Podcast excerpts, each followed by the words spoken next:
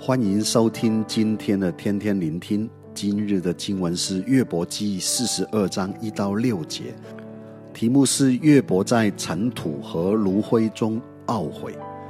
在认识上帝的方法上面，其实我们跟约伯是很相似的，就是我们习惯把上帝放在手术台前解剖，分析上帝做事的方法合不合理，他有没有合乎道德。例如，我们会问：为什么出生在这个家庭？为什么我受到那么多的欺凌？为什么那个牧师讲话伤害了我？为什么上帝容许世界有战争？上帝你都没有看到吗？我们都是这样认识上帝的，而这个就是。岳伯所说的“从前风闻有理”。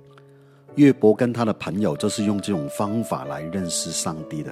所以，假如岳伯记是由岳伯跟他的朋友合写而成的话，那么这本书一定是一本虚空的书卷，因为他们每一件事都是从我出发，从我的认为出发。他们没有一个人知道如何可以得着上帝，如何和神的心意，如何可以享受与神同行的日子。但今天的经文出现一个转捩点，就是从从前风闻有你，到现在亲眼见你。这个转捩点使我们明白到上帝的创造、主权、智慧跟能力，也使得约伯与朋友之间的辩论都变成多余的废话了。然而，还是留给我们人类两个问题：第一个，上帝创造人的目的到底是什么呢？第二个，上帝为什么要这样对待他所拣选的人呢？这两个问题其实也是同一个问题，那么大的问题，没有人能够回答，至少在旧约里面不太看到这样的答案，所以我们需要整本圣经来回答。从创世纪到启示录，这是一个很长很长的答案，而这个就是上帝给约伯的答案。答案就是上帝自己道成肉身，成为了人的身体，与人一一样的生活，有一样的性情。甘愿以无罪的身躯被钉死在十字架上，之后复活升天，再把自己以圣灵的位格来到世人当中，浇灌在每一个基督徒的身上，使得原来从创世纪开始就分裂的语言，因着圣灵的合一，领受同样的语言，就是方言。简单的说，答案就是救赎。是一个全人类救赎的计划，使人彼此相爱，合而为一，完成大使命。上帝的存在，上帝创造人类，并不是为了要满足约伯个人的需要。其实，在整本圣经当中，受苦的人并不少。摩西、大卫、斯提反、彼得、保罗，甚至耶稣他自己。约伯并不是唯一受苦的人，也不是最被苦待的那一个，但约伯却在质疑的当中对神发怒了。其实约伯并不需要这样，但约伯一直问为什么？为什么？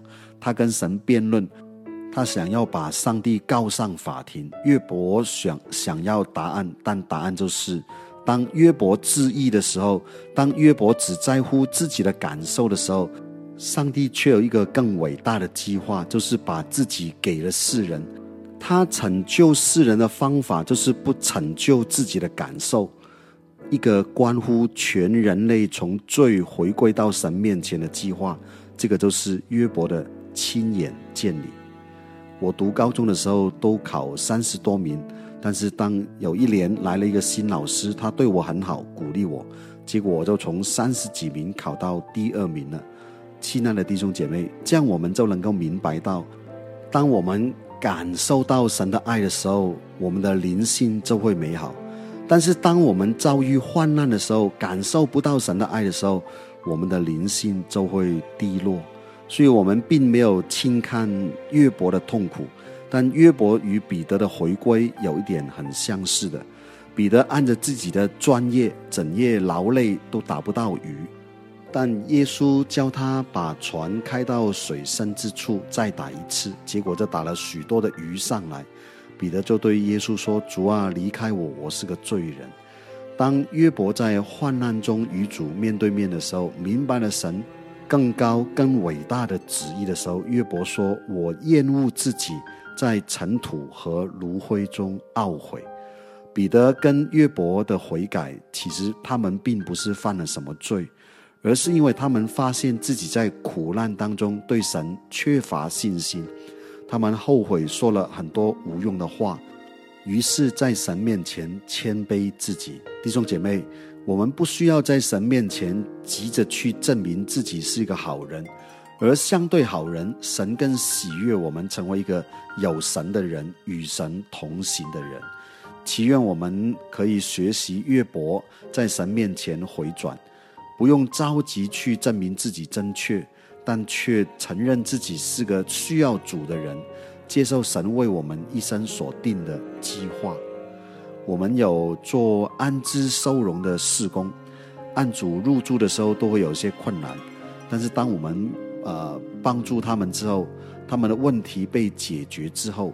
总有一些人是头也不回的就离开了，他们心里筹算的都是自己的事情。但是我女儿小时候生病的时候，我带她去打针，她很怕，我们做父母的讲什么他都听不进去，他一直大哭。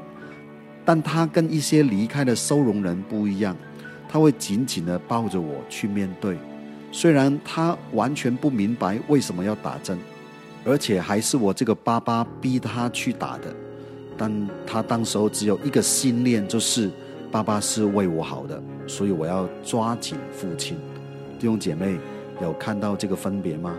基督徒的人生一样会有很多的困难，我们可以像一些收容人一样，困难好了之后就一走了之了，但是我们也可以像小孩一样，完完全全的投靠天父，用力的抱紧他。虽然那个是患难，愿今天的分享的内容能够让你豁然开朗，成为有天赋的孩子。愿神祝福大家。